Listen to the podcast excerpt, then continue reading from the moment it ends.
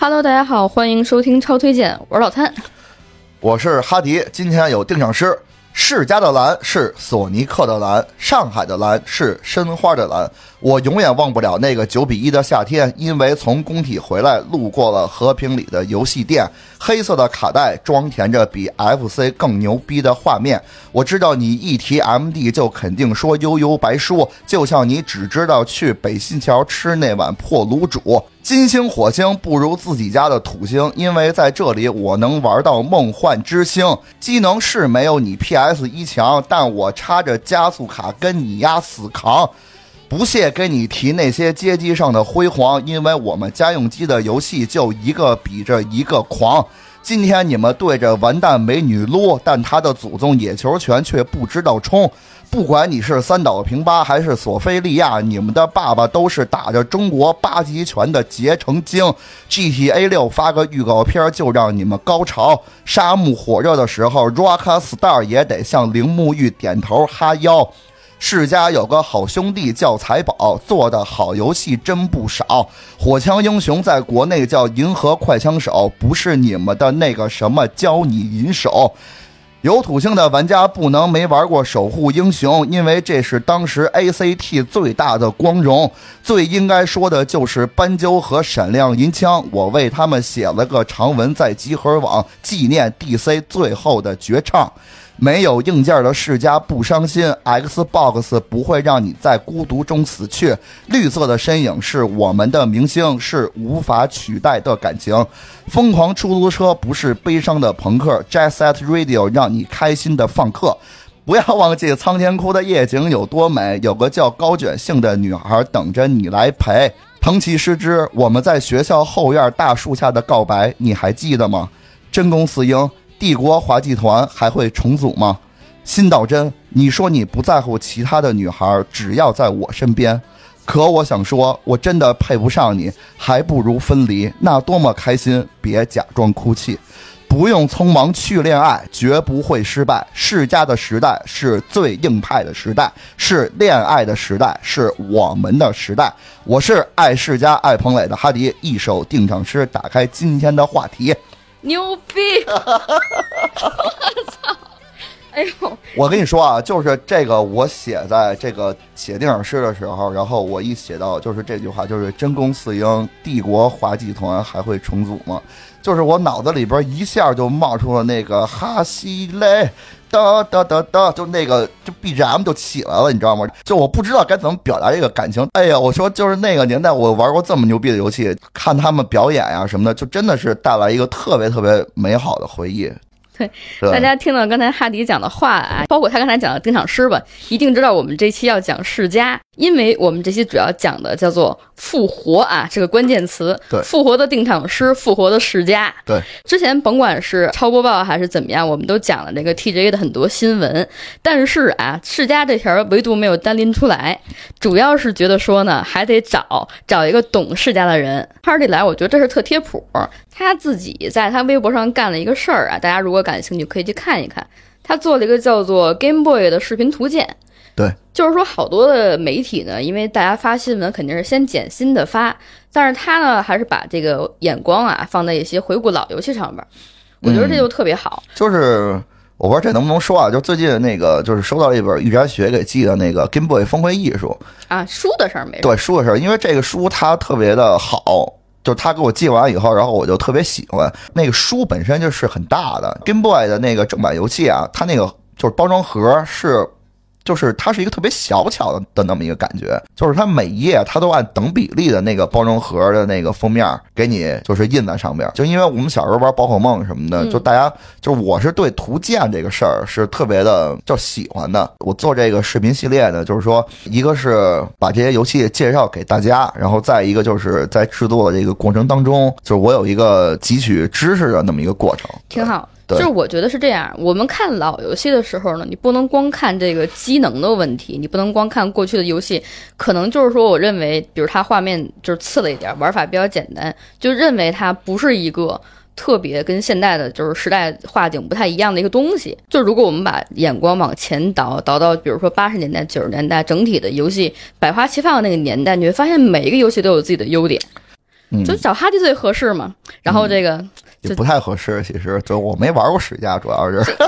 你你的老听众，其实刚才听你讲完这个定场诗之后，估计就颅内高潮了。那不会不会不会，就是我平时没在就是正经场合念过电整诗，因为这个东西其实还是安藤老师，然后我是第一次听他念，但是这个电影诗其实也不是他的专利啊，其他的一个博客然后也有电影诗这么个东西，但是我第一次听是他来说的。我觉得大家肯定想猜呀，就是说，不是你现在一提世嘉就是如龙、女神异闻录，就是新玩家啊。我们把这个世嘉玩家就定个性，一个叫旧时代世嘉玩家，一个叫新时代世嘉玩家。嗯，新时代呢，肯定就是说如龙跟女神异闻录，就是他们后来进行重组之后的这些这个游戏的一些受众吧。有一个节点，咱们可以这么分，就是世嘉退出硬件市场之前和世嘉退出硬件之后。对，就是我们今天要聊这个世嘉这姑姐儿呢，就是他当年跟任天堂、索尼一起制霸硬件做三皇帝的那个时候。嗯，就是他也是属于一手好牌打的稀烂啊，嗯包括他过去做了很多特别牛逼的 IP，现在也都是基本上处于一个停摆的状态。我之前的时候有一个特别唏嘘的事儿嘛，头几年去日本的时候，哇，你看那个秋叶原标准性建筑上还有好多那叫世嘉二号街机厅，对，然后上面会摆那个特别大的 Sega 那个 SEGA 那个标，对。后来在二二年的三月吧，也就是刚好就是新冠疫情的时候，大家也不能出门儿，然后可能是现在这个街机的文化确实也都 衰退了吧。它现在 Sega 的标志全部都变成了这叫 Gigo 吧，还是 G I G O 的这个标志，嗯，就是引发了所有这种老街机厅玩家，包括是很多业内媒体跟那个人员的一些唏嘘吧。对，但是你在竹龙里边，你每次都能玩到这个世嘉的街机厅，这个还是挺好的。就是那天我发一朋友圈，然后就是玩《如龙七外传》的时候，然后有一个逛街机厅的时候，特别玩了一下那个梦游美国。对，这里边的游戏做的有多细呢？它不是细，它就是模拟器。它说、啊说白了就是，但是它跟你一直，它会有你能玩到 DC 的游戏，然后还能玩到这个 VR 战士。嗯所以这个就特别的情怀嘛，这就是世家文化。之前那个 TGA 之前嘛，就是一直说有新闻报呢，世嘉到时候要整一个什么大活儿，因为大家可能就是认为他之后会一直还推他的《女神异闻录六》跟《如龙八》的制作，对，但没想到他后来所有人都班班在那儿看着呢，结果弄了一个五个游戏重启 IP 的一个核联包。因为我没看 TGA 的，就是这个直播啊。你是后来看的新闻？我不是，我是后来就是找了一个什么预告片合集，我说这个啊咱们捋一捋，因为我还是跟哥们儿看的，就是我哥们儿那个就来我们家，后来我就说咱也没事儿干，然后咱看看这个今儿这 TJ 是一什么样，然后他就连续的播片儿，然后就播到了世家这儿，哎呦喂，然后我们就就不行了，你知道吗？因为那个哥们儿也是一八零后，就满嘴我操，真牛逼！对，然后好像因为我我还看了眼那个就是集合 TGA 那个录像，我也看了，他们西蒙、西西总他们也都特别的炸裂，就尤其是那个《Jet Set Radio》，就这个游戏是西总特别喜欢的游戏。嗯我看还有战斧、怒之铁拳、疯狂出租车，还有忍，，MD 上的嗯。三款作品。对，这几个都算是黄金世家的那个这年代的代表作了吧？嗯，就包括我们今天聊的这个主题啊，复活，就是为什么选的世家呢？是因为它其实是就是那个年代当中特别不能用。某一个词儿来去定性的一个游戏公司，比如我今天讲啊、讲那个史克威尔艾尼克斯，那个时候还还没合并嘛，对吧？他那时候就主要就是做剧情类的强一点 RPG，包括你可能讲呃任天堂，它就是做比较子供向的游戏多一点。但是世嘉真的是在那个年代当中啊，就是凭借它当时硬件机能非常强这件事儿，就做了非常非常多的探索。就世嘉其实一个词要形容的话，就让我来形容啊，我觉得就是硬派，就是这个东西就是 hardcore。对，嗯，对，然后还有老摊，就是之前说说现在可能大家一起玩什么三 A 大作呀什么的，然后可能觉得这些像 Game Boy 呀，然后像世嘉呀、世嘉 Mega Drive，然后机能会有些简陋。但是我觉得，其实，在当时的那个年代，就是大家现在玩像素的这些独立游戏啊，就是他们可能是一个人、两个人做的，然后他们可能就是会对原来的那个年代有一个致敬，但是。你要知道，就是当时的这些像素游戏跟现在的这些是完全不一样的质感，对，而且他们当时可不是一个人做的，他们就是就比如说像呃世嘉，咱们可能今天不说的这个这个叫《魂斗罗铁血军团》的这个游戏，这可是当时就是他们要按当时话来讲，其实就是三 A 制作的规模，而且当时因为技能限制，对，所以他们不会，就是说有太多的这种选择。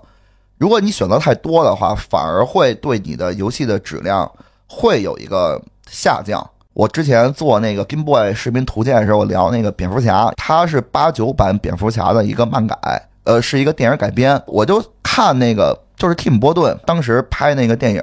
他都是拿实景道具去拍摄的，因为那会儿没有 CG 技术，或者说 CG 技术它并不发达。你在这种环境下，你进行的拍摄，只能说是特定时代现有的一个质感。就只是说受到机能所限制，当然大家一定是非常努力的奔着最高的那个级别去做的。点评一下，就是世嘉的这个策略，其实我觉得是这个百分之一百二十的好，特别的没有毛病。就是因为现在世嘉的这几个 IP 啊，就你比如说像如龙啊、女神异闻录啊，然后包括索尼克。其实表现的也还可以，但毕竟呢已经深耕了十年了，系列就早就已经进入到了一个瓶颈期的一个阶段。你时间跨度长，对对吧？可能因为比如说你像如龙和女神异闻录，嗯，三四五啊两两个系列，它都是从 PS 二开始的系列。对，到现在如龙一代来讲的话，零五年到现在是二三年，它已经有十八年了。我早已经进入了一个类似于瓶颈期的阶段。对，就怎么来说这个瓶颈期呢？你时间长的话，然后你持续推出新作，你像如龙这个系列，如果是对新人玩家来讲的话，我从八代或者从如龙七外传开始玩，我根本就是不知道这个事儿是怎么回事儿。女神异闻录呢？阿特拉斯，然后 P 五推出的这个战略版，就是咱们最新的这个有 P 五 T，对 P 五 T，然后还有 P 三要出一个 Reload 版。嗯，就对于新玩家来讲呢，其实略比如龙要轻松一点儿。它每一代故事都是分着讲的，都是独立的嘛。就拿 P 五来说，它其实也有很多作品了。你说 P 五、P 五皇家版，嗯然后还有 P5S P 五 S，然后还有那个好像五跳舞的那个 P 五 D，对 P 五 D，然后还有这个 P 五 T，对，对吧？格斗还没出呢。对吧？所以说你这东西的话，如果你没玩过 P 五，那我就得先玩一下这个皇家版，然后我才能再玩 P 五 T。其实这个可能体验会更好一点。就 P 五 T 啊，它毕竟也是系列的这个分支产品，就所以我就觉得，就是更多的它还是对老玩家的一个回馈，它就是有点已经向粉丝向去发展。对它其实不叫老玩家，应该叫粉丝的一个回馈，它是专门打了就是这个粉丝的这个路线。而这些就是世嘉公布的这五个，就是再早的这些经典的 IP 呢，其实世嘉是从始至终也没有触及过。就是你可能你说了，就是《怒之铁拳》也出四了呀，但是我跟你说，这个根本就不是世家做的。这个游戏的开发商叫 Dotman，然后 Lizard Cube、Lizard Cube、Guard Crush Games，就是它这是一个三个小开发商，然后联合去做的这么一游戏。就这个游戏呢，虽然也非常努力的请了系列的这个音乐制作人叫古代佑三，但其实呢，就这款游戏的评价是有争议的。记得在那会儿在那个集合的时候啊，然后这款游戏是我写的评测，你能看出来，就这个游戏它确实非常的努力，但就是在水准上还是不太够。你在场景里边就经常会遇到一个就是非常混乱的现象，二 D 轻版过关的游戏。这屏幕就这么大，嗯，然后你在里边，然后这人物比例占这个还挺大的，对吧？三分之二高，你想有一帮人，就是有一群人全在这个画面里边，他可能那个敌人出个拳，他可能出个脚，这个事儿是一个非常非常影响你体验的一个事儿。一大帮杂兵你站一块儿，然后经常就会莫名其妙的，就是就打断你的 combo。这种游戏的话，它讲究打一 combo，因为这样它爽嘛。比如说拳拳拳，然后最后一个终结技，敌人是有强霸体的。什么叫强霸体啊？就是我打你一下，然后它是不产生硬直的。这种游戏叫 beat them up，而且主角当时如果没记错的话啊，是没有跑闪的，就是我没有就是就是翻滚这么一个动作。你在二零二零年当时放在那个时间点来讲的话，就特别的没有人性，就是你体验会不好。所以它归根结底是一个小厂制作的游戏，就是有些老玩家就不喜欢的原因就是，就这游戏它没有那个味儿。嗯我打断你一下，就我问一嘴啊，因为我不是格斗玩家的受众，就比如说啊，就在这个格斗游戏当中，被人家打断 combo 这个事儿，是不是特别不能让人忍的一个事儿？对，就跟你唱 KTV，然后你在唱到特别高兴的时候，他突然给你切歌了。啊，那我一下就理解了，真这要命，这比喻可以吗？可以可以吧？一下就秒秒懂。对，所以说就是这种小厂，它虽然它有这个拿着 IP 了，然后我也特别的努力的去做了，但归根结底就是它不是它不是原汁原味儿，你知道吗我？也可以理解成，比如说那个时候你做的时候，大家都卯足了劲儿，一个组全去做这一个事儿。你变成小厂之后，甭管是几方联合吧，就老有一种就是给人家做附属的那种游戏的感觉，而且跟着不同的时代当中，可能需要一些元素的往里增加，就显得确实有点不伦不类的。而且它那个画风嘛，它是那种卡通风格。它要是可能说真做一个像素版的话，或者说像还原 MD 的那种美术风格的话，可能会更好一些。对我就把复古做到底也行。但是他其实就是想消费这个复古的情怀。还特别提一嘴，就是《怒之铁拳》这个游戏，就是粉丝他做过一个重置版，哦，自己做的，就是他没有任何授权，然后但是做的也像模像样。就是《怒之铁拳》的粉丝，我觉得对那个游戏应该是认可的。还不如拿过来直接投一个独立游戏就出了得了呢。对啊，现在好多独立游戏它不就是这样吗？对呀、对吧？然后，所以我们就是在预告片里边，我们也看到了两款轻版过关的 IP，一个是战斧，一个是怒铁，它就直接改变了这个游戏的类型，就是从二 D 变成了这个三 D，与时俱进的，就是将它们做成当今火热的这个类型。就你比如说啊，我战斧，嗯，我给你做一魂 like，你他妈怎么玩儿？就是它不会就是迎合这现在的这种市场规律，而是继续去延续这种三 D beat them up 的这种风格。那么什么是三 D beat them up 呢？你快科普一下。就是世嘉原来有一个街机游戏叫 Spike Out，中文叫瑞击。然后这是一款当年世嘉在一九九八年用 Model Three 基板做的旷世神作，在国内外呢知名度都非常的高。然后游戏最大的亮点就是将格斗游戏的概念融入到了一款 3D 轻版过关游戏当中。每一名角色他都有丰富的招式，从而派生出像连续技啊、俯空技啊。就是我们都知道，就是原来的二 D 轻版游戏招式其实是很重复的，嗯，就是你基本上都是用那几个上拳拳推，对，就固定的套路，然后去过关。但是坠机的难度高，可玩性强，再加上这种场景宽广，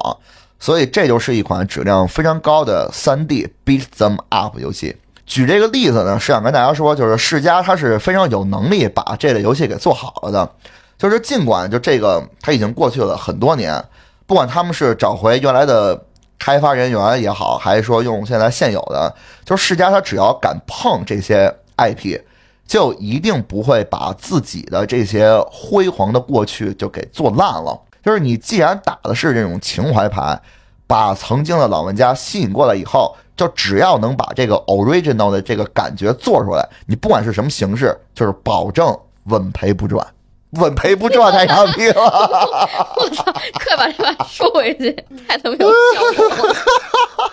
我我这儿听得特认真的，我说稳赔不赚。稳赔不赚太牛逼了，稳赔不赚，对，剩下就倒了，倒了，倒了。所以就是，你既然打的是情怀牌啊，然后把曾经的老玩家吸引过来以后，就只要把 original 的那个感觉做出来，就你不管是什么形式，保证稳赚不赔。对你圆回来了，我给你补一句。嗯，刚才我俩也说了，就是如龙当中不是可以玩到很多街机小游戏吗？对，最早的这个三 D 格斗游戏啊，街机版本的 VR 战士，嗯哎，也是从世嘉这边做出来的，应该也在入冬里面能玩着，能玩着。嗯对，大家如果感兴趣，可以试试。，VR 战士这个游戏是第一款 3D 格斗游戏，这个事儿是铃木玉当时他去做的。就是你知道我们后边玩的铁拳啊，刚才我在定场室里边也说了，嗯，说你不管是这个叫什么三岛平八也好，三岛平八就是铁拳，然后那个索菲利亚就是刀魂，就是你你不管是后边是什么样的这种三 D 格斗游戏，你南梦宫可能做的也确实好，但是第一款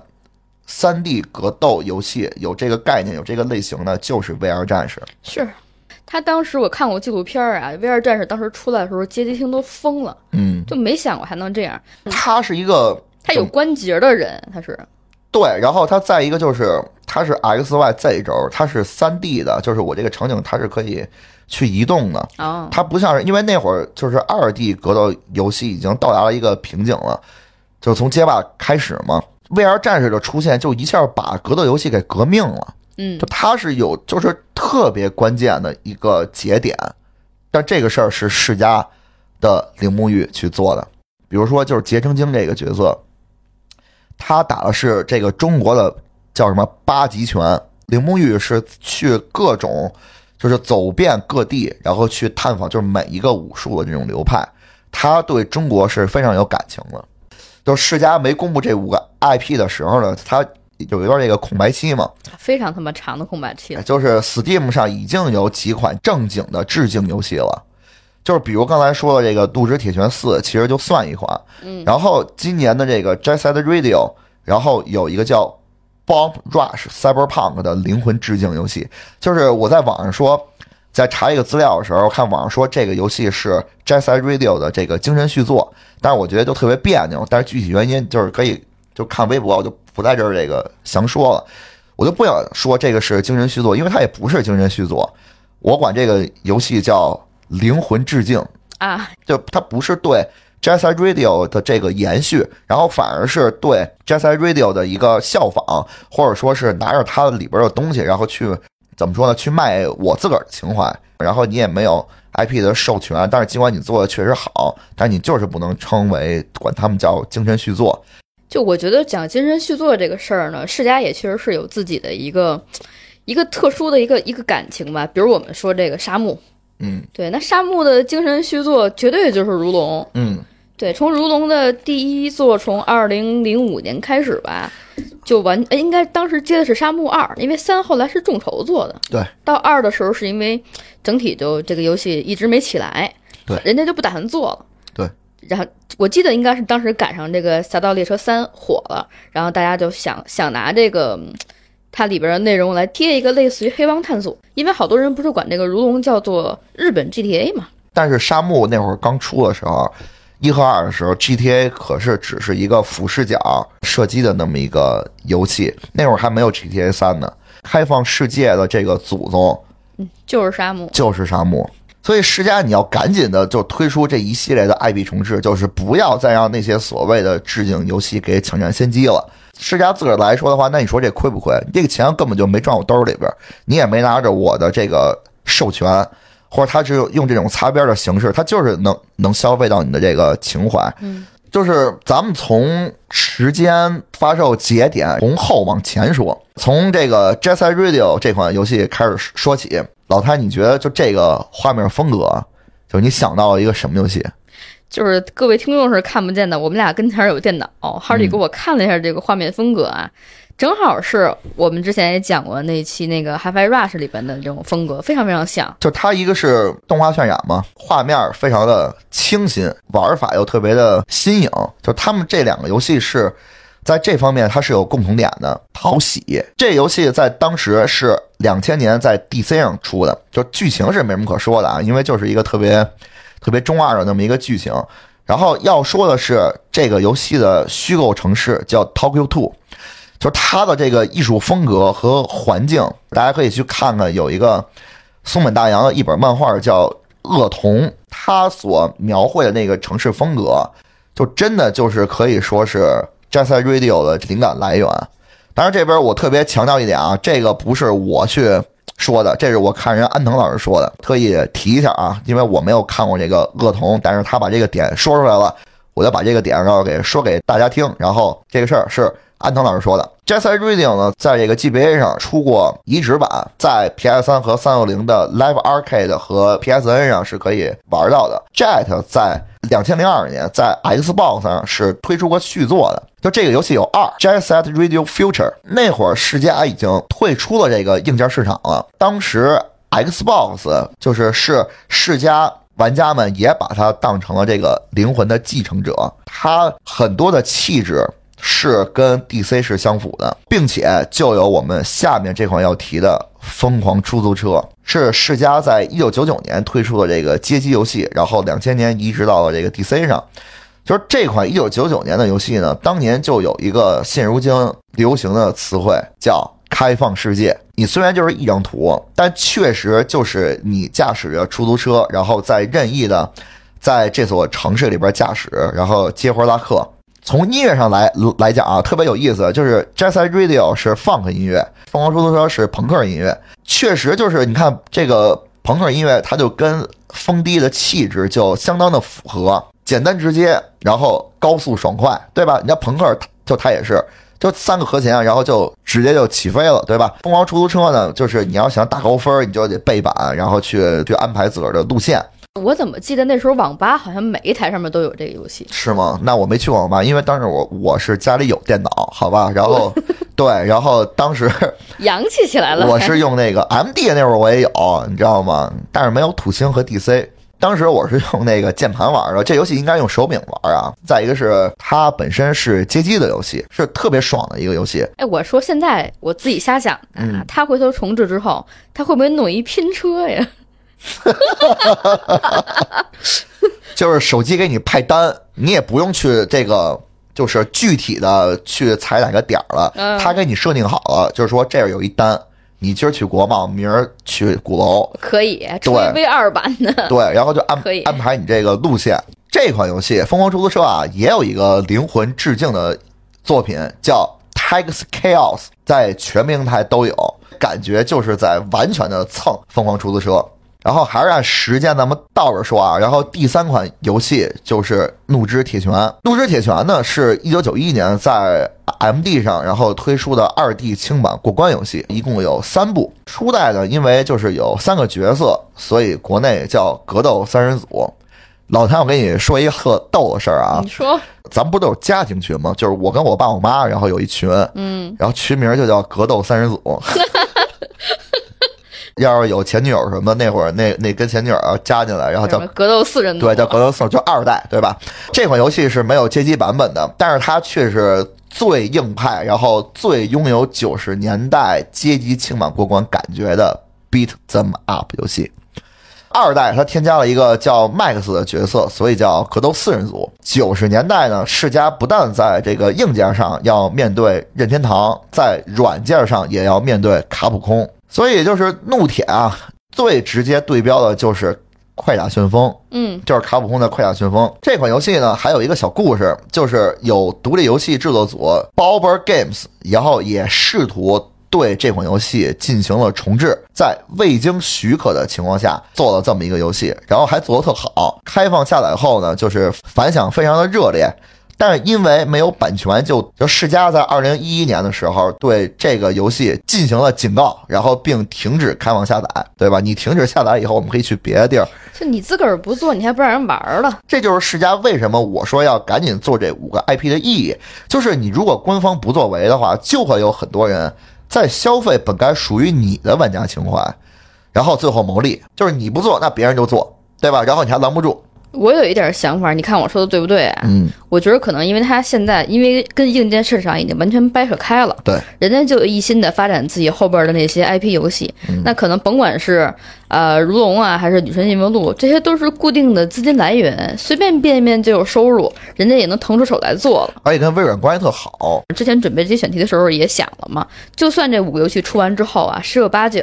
也就都放在 XGP 上了。你要说过去三分天下的时候有微软什么事儿啊？现在它反而是就是世嘉跟这个微软 Xbox 是绑得非常紧的。它原来也绑得非常的紧，对，因为你看咱们刚才说疯狂出租车什么的，它都是往那个 Xbox 上一代发嘛。因为你 Xbox 刚进入市场的时候，你没什么软件。我那天我一看一新闻，说没准哪天财大气粗又给世嘉买了。哦，很有可能 是，就是微软它缺这么一个日常。但是现在这关系已经非常好了，已经对。但现在就是 P 系列的话，之前也是 P 五 R、P 三、P 四都直接上的那个叉 gp 嘛，现在就把 P 五挪出去再卖一阵儿。我老怕他就是瞎做，我也我也怕这个事儿。对，挺好的 IP，因为他其实播片的时候只是公布了这几个图样跟跟这些 IP 重现，对，具体怎么去操作跟发售年限的时候，人家没提。但其实你要说都进 XGP 的话，我觉得还是挺靠谱的，因为它这几个游戏它本身体量就不大。你也看它到时候是不是外包吧。它在制作上，其实我觉得不会费太大的力气。它这东西肯定不是三 A 大作，它可能就跟我这个 Game Boy 视频图鉴一样，是吧？每天做一个剪一个两分钟的一个短视频，其实也花不了多长时间。我心里边的参考标准就是，他如果可以做一个，就是今年还是去年啊登在 XGP 上的一个《忍者神龟》那个，嗯，哎也行，这个我就认。那个游戏做的是太好了，对，还能玩，还能联机，然后整个的游戏的流程也做得非常好。然后人家还有出招表，所以啊招式又非常的丰富。第四款游戏是《战斧》，这款游戏在一九八九年，然后在街机上发售，当时是八十年代末和九十年代初，嗯奇幻的文学作品非常的流行，所以那会儿就诞生出了一大堆就是中世纪奇幻题材的街机游戏。这个事儿就是，比如最有名的就是《龙与地下城》，虽然是轻版过关游戏，游戏啊却有这种 RPG 的元素。你在这里边可以捡大量的武器，然后装备新的装备，甚至还能学习法术。街机游戏应该是强调快感，然后是不断续命的，但是你 RPG 又强调一个积累，所以这事儿就特别的拧巴，你知道吗？但是又觉得特可爱。这算不算是最老版本的肉鸽那种，那你可以这么理解了，是吧？因为我玩街机是，我的也没法存档，对肯定就是一局一命那么玩。对。哎，那是你要是你要是这么说，他确实也对，有点意思。然后那会儿还有很多的这种奇幻的街机游戏，就比如说叫《魔剑》，然后卡达什，然后《暗黑封印》和这个呃圆桌骑士。就圆桌骑士，可能大家可能更熟悉一点。你一个 RPG 街机游戏，就奇幻街机游戏，就感觉跟这个行业已经就是发展畸形了一样，你知道吗？你知道那个时代的街机游戏，尤其是这种 beat them up 的这种轻版过关的，当时已经非常的饱和了，它已经发展的非常的这蓬勃了，就感觉就是就是我加入 RPG 的元素的这种游戏没有，所以我要去做这么一个类型，所以就在这样的背景下呢，就诞生出了战斧的这个游戏。因为战斧它也是中世纪这种奇幻的题材，或者说叫剑与魔法这样的题材。这个游戏呢，就是在咱们国内是非常的有名气的，就是因为有 MD 版，就是它从游戏本身，你角色的操作，嗯，和它的这种音效还有音乐来讲的话，都特别的硬。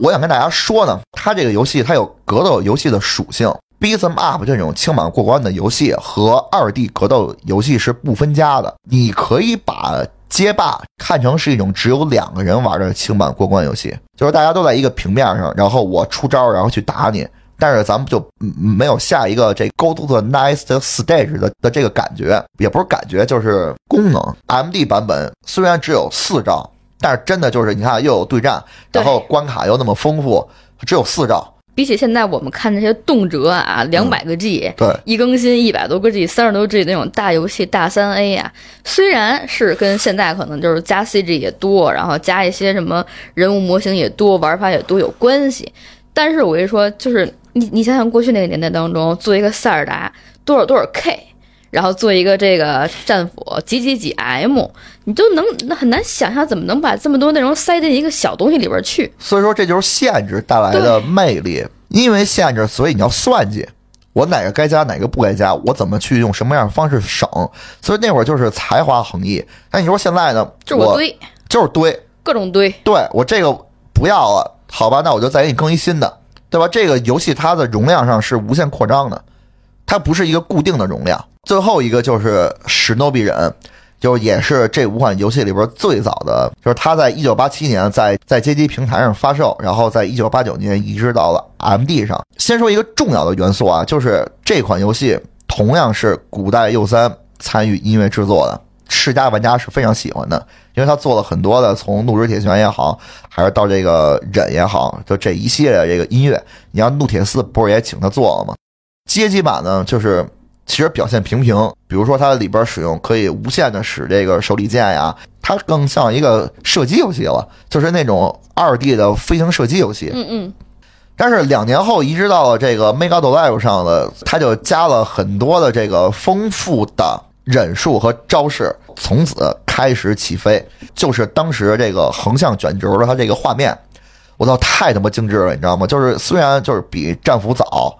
但是它那个细致程度，我觉得真是比战斧还要牛逼。这个是世嘉 AM 一开发部做的游戏，主角你扮演的是忍者，但是打的却不是日本战国的那些武将，他不是那样的背景，而是要面对一些就是现代的军队里边还有就是像哥斯拉那样的怪兽。哦，所以这游戏就是它没有时代背景，它是一个是一个特胡逼，然后或者说是一个科幻游戏。这样的这种设定啊，就是你想啊忍者砍怪兽，然后嗯砍他妈直升机什么的，你就会觉得这个这样的人就特别帅。特帅，对我虽然我当时就是只有这个战斧，然后这游戏在 MD 上还出了一个三代，当时买游戏嘛就可以换卡，你知道吧？就加十块钱，然后就可以换，就是真的就是一个比着一个贵。战斧贵吧，然后超级忍还贵。那会儿我们管它叫那个超级忍。这个游戏在两千年进入第六世代以后，就这些老动作 IP，然后就开始这个三 D 化。最牛逼的两个游戏就是世嘉的超级忍，就是这个史诺比忍，他后来叫超级忍。然后还有脱库摩的这个《忍者龙剑传》，嗯嗯，它最早期它不也是这个 FC 的吗？一个在 PS 二上，然后一个在 Xbox 上，对面是隼龙，然后我这边叫袖珍，袖就袖珍那个就他飘一个就是红色那个缎带，就是那个围巾，然后站在那大楼上那感觉，我有这印象我。太他妈帅了！我跟你说，而且超级人讲究高速，有一个衍生作品叫《女忍》，那个角色叫绯花。当时我记着就是在游戏机使用技术上，然后 Game Hero 里边圣武师做的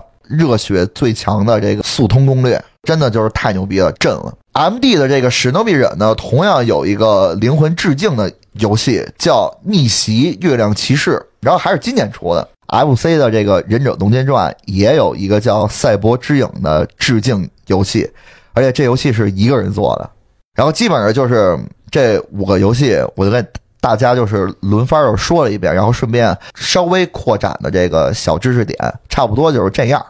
我相信很多的听众是有一点感触，就是就廉颇老语这个词儿虽然不好听，嗯确实也可以拿来形容这现在的世家吧。嗯，就刚才 Hardy 说那些游戏那些 IP 是真好，就是也随着这个硬件的机能的一些衰落啊，就没延下来。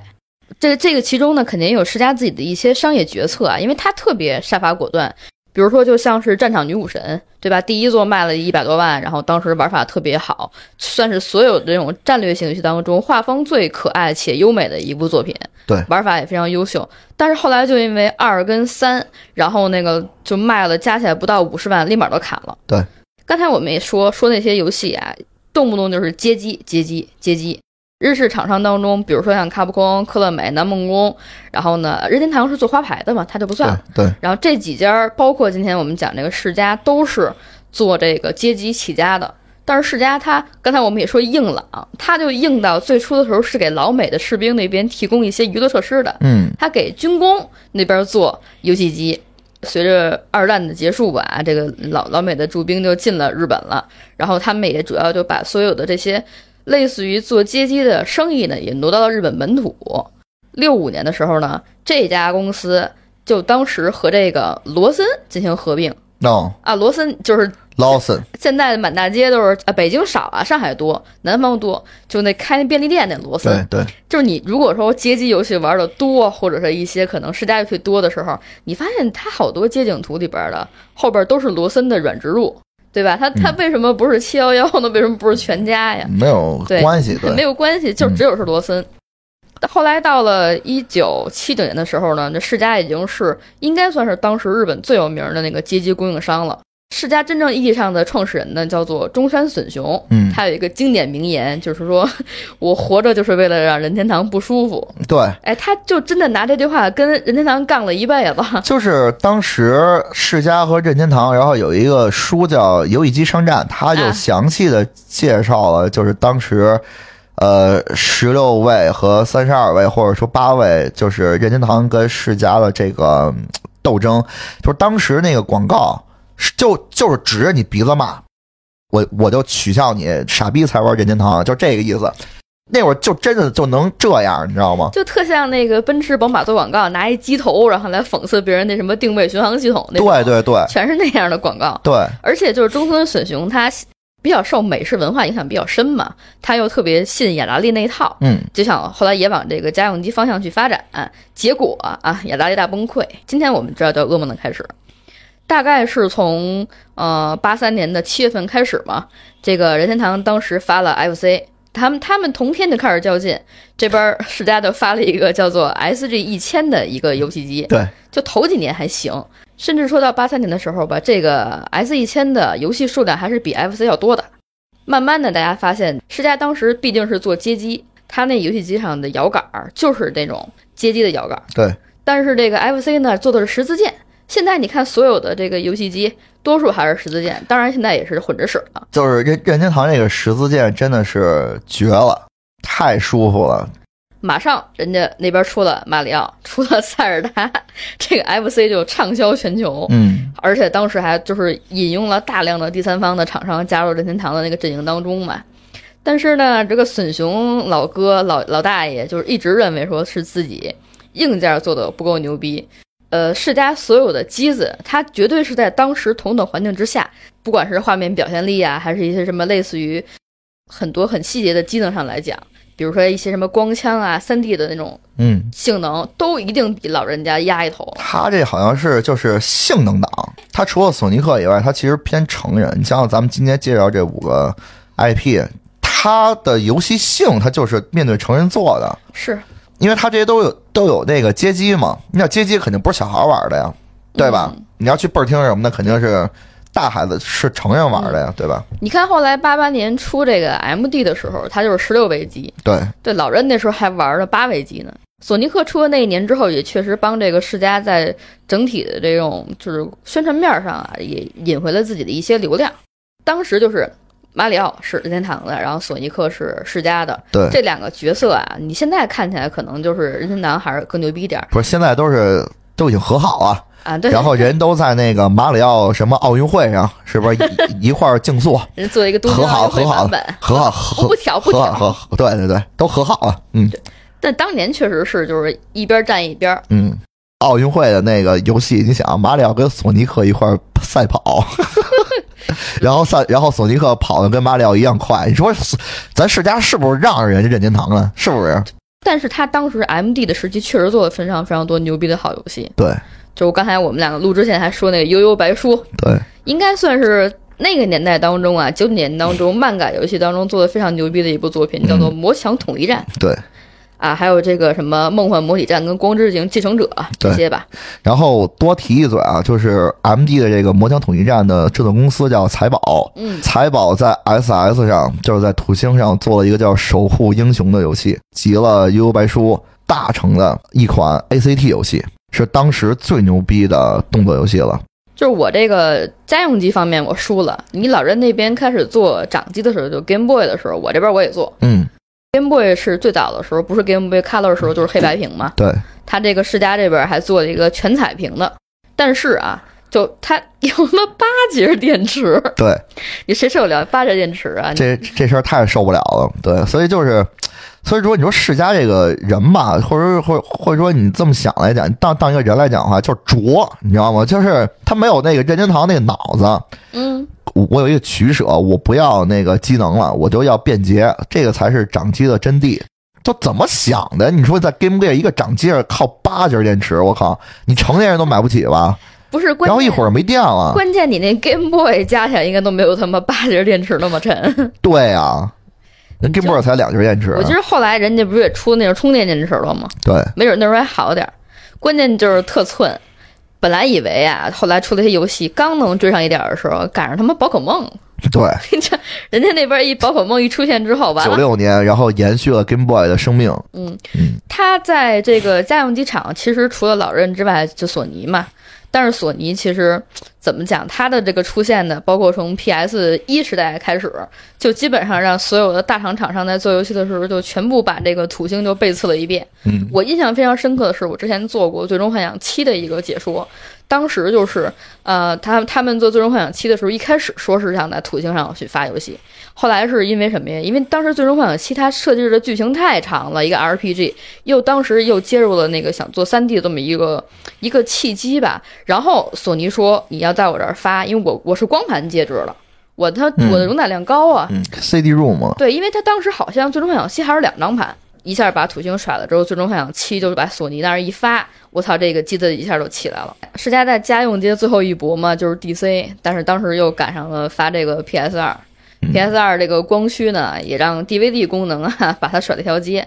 我们现在看吧，虽然说它做硬件做了没几年，嗯但是就在这几年当中呢，也做了非常非常多好的游戏啊。我这边呢也挑出来几个，分别是比较有代表性的系列啊，嗯几乎可以说从街机，包括后来一些 IP 授权上，就代表了就是世家的一种气质吧。比如说街机时代当中，刚才 Hardy 提到的五个游戏之外呢，还有一个叫做《死亡之屋》的系列。哎，我太喜欢了，我靠就就我不知道，Dead of House，哎，我不知道各位观众啊，就是去不去街机厅玩儿？就北京这边叫蹦厅啊，我不知道外地叫什么，倍儿听。倍儿厅，啊，有人给追加你儿儿儿化音呢，我看评论了，倍儿听，嗯倍儿厅。嗯，但是你知道现在这个倍儿厅就没有过去那个味儿了，全是那个情侣约会的时候去那儿玩儿，然后就是花一百块钱充个卡之类的。你小时候去玩的时候，那个蹦儿厅里边就是叽里呱啦叽里呱啦，全都是那跳蹦的声儿。对，那个时候有一种游戏的类型叫光枪射击，死亡之屋就是这个系列当中就是比较出名的。然后还有一个游戏叫《化解危机》，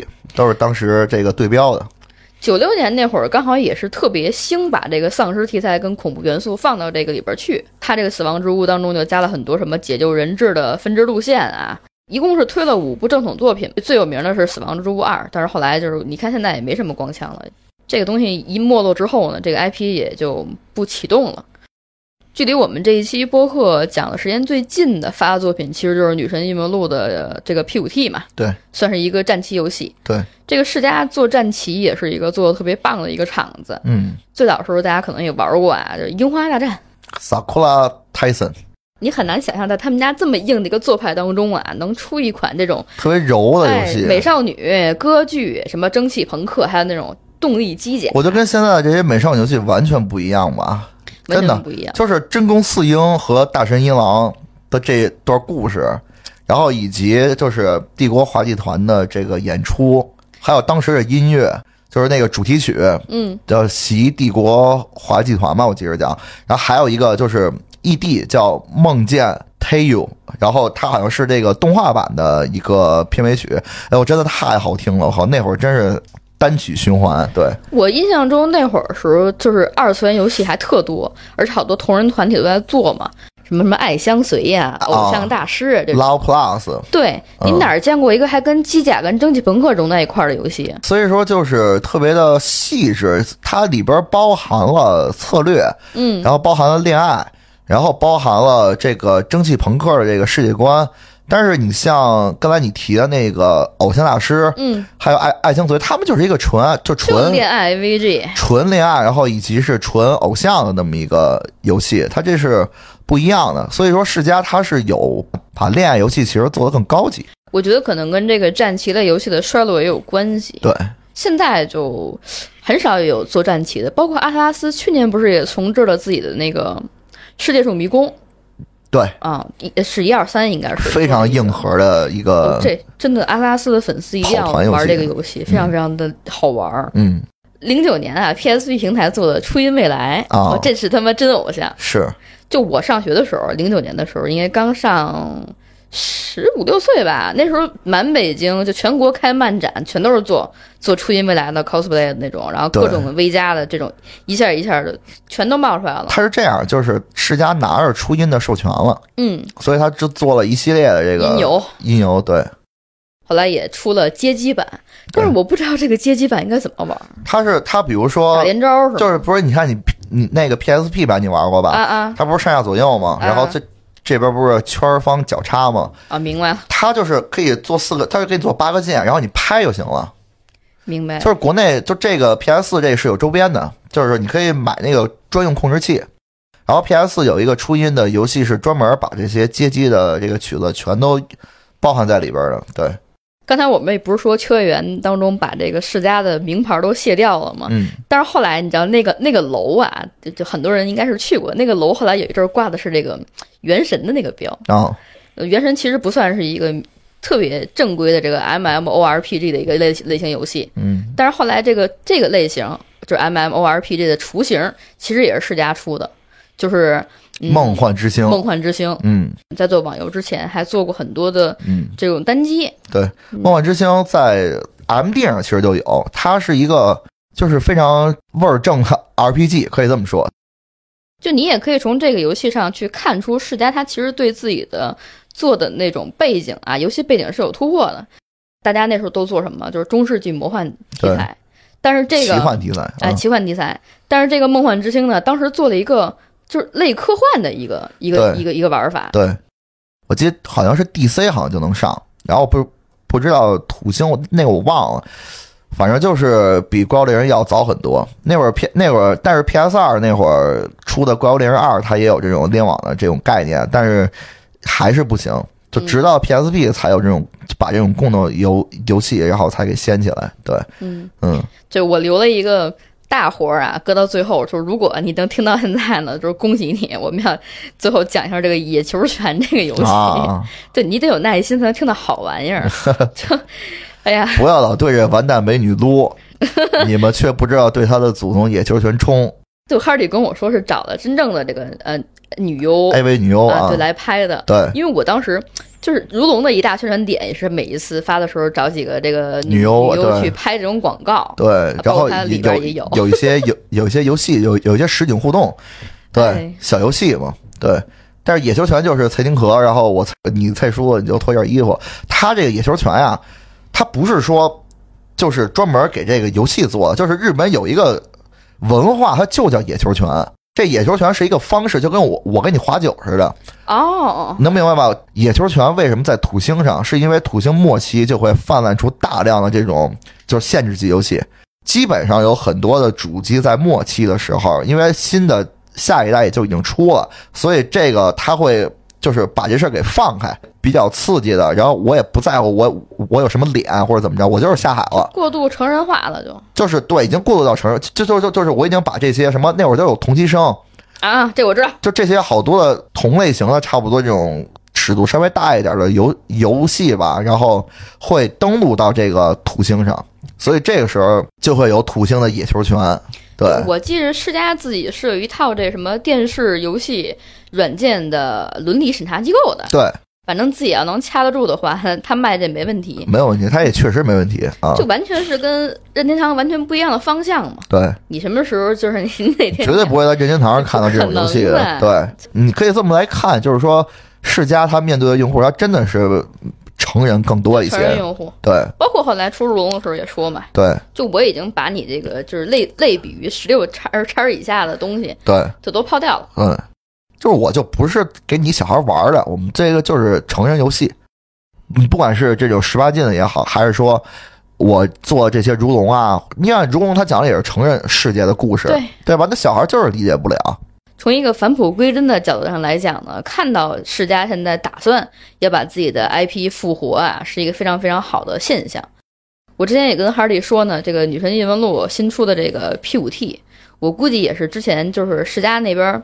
好多组里边人想做这个战旗，也是憋坏了。嗯、其实他真的如果能花出就是一些嗯钱吧，一些这个精力来说，好好的把自己过去这些 IP 都整吧整吧，嗯他完全可以。我觉得这游戏应该可以卖到下一个世纪。嗯对就刚才也没好意思说啊，我自己心里边的设想，我觉得可能，比如说像《女神异闻录六》啊，就提上日程没提上，咱也不知道，也没发新闻。就是我认为他可能再往后做的话，确实是一个瓶颈期，嗯因为你看他四的时候还是校园侦探推理，然后就是包括他《女神异闻录》挪过来嘛，从真女神转生挪过来，他就是一个想往学校跟译文的方向去发展。他但他到了五之后呢，虽然也是校园校园题材吧，但是它的很多 那种呃剧情跟一些设置，已经是更偏向于社会的一个方向。对，对，可能这方面受到这个世家成人化的影响也比较大啊。里边儿我这两天重新回顾的时候，也发现也是包括那个一开始的那种部分，也有很多类似于什么校园霸凌啊，然后那个就他会把那种。这种社会黑暗面，然后给你暴露出来，或者给你体现出来。对我，我就不知道他到六的时候他还会在说什么。就他可能会换，但是我觉得你看，你像三四五，他的主角都是一个学生，二的罪与罚，那罚二的罚的时候，他可能做了一个社会化的一些一些思考，主角也是上班族了嘛。嗯，但但是因为他当时是一个合著本，是罪与罚两本儿，所以也没受到太多影响。对，就我们 现在也所以我觉得怎么做。所以我觉得六的话，我觉得真的不不会就是去一个上班族这的这种像如龙这样的主角，肯定是不可能的，对吧？就就是视角上来讲，应该已经到了一个瓶颈期了。嗯，他现在启动他的这个复活计划是肯定没问题的，对，包括哈利刚才也说，这是一个非常非常正确的一个举措，而且它跟比如像卡普空他他们那边做重置还有完全不一样的一种特性。重置就是说，你看它虽然说现在呃《生化危机》一直在做重置，但它后边的比如说八这个 DLC 什么的一直没断过。嗯，我是在一个延续状态之下来做我的一些老 IP 的重置，然后拿来去试我的这什么 RG、RE 隐形这些东西啊。嗯，但是呢，嗯，这种把街机文化重新搬上现在的一个一个主机平台的一个试，那也不是全是街机有文化，对。对嗯，反正这个像 Set Radio 这这种，对吧？你去看它那个画面，它其实是和原来那没有什么变化的，就玩法肯定是没有什么变化的，包括风低，嗯，没怎么改。风笛我想玩，我也想玩，就是你看他忍，嗯，忍是一个完全，他那个画风都变了，他就变成一个就是二 D 那种独立游戏的的那种感觉了，你知道吗？嗯然后呃，战斧和和怒之铁拳是三 D 格斗，我觉得他绝对不要迎合主流。我觉得他做的好的话，这个就是一个打样的事儿。嗯后边他只要卖，我不知道到时候合集包出还是怎么出啊，嗯，现在没说好呢我。觉得一个一个出挺好的，一个一个出放在叉 GP 上也挺好，太好了就，嗯，我们爽了，可能明年叉 GP 也涨钱了嘛，涨涨涨，是一个好的政策。没事儿，你这个东西你有微软爸爸罩着呢，这没真一点事儿都没有。对行吧，反正今天录到这儿呢，就是属于哈迪老师哈英雄也说爽了，对，就我们今天录的时候非常开心。就我再说最后一句啊，就是你进 XGP 对吧？人家微软就把钱都先给你，你就那你说你有什么亏的呀？对不对啊？反正它体量上来讲，就还维持小体量，对但是把玩法做精，对对对就，肯定没问题。嗯，行，我们就期待一把这个世嘉的这个五个游戏啊是怎么给大家打的样儿，看看之后的日常还有没有更多的新动作啊。嗯就虽然我们哎，我我蹭一个，虽然虽然我们这一次就是录节目的时候，昨天说这个 E 三已经彻底玩完了，哎对，以后不开线下展了，嗯可能大家所有的媒体形态都偏向于线上。嗯，我们到时候也期待说，比如哪天他们在阶级文化上也重新再实现一个返璞归真的一个程度吧。咱超游办个展吧，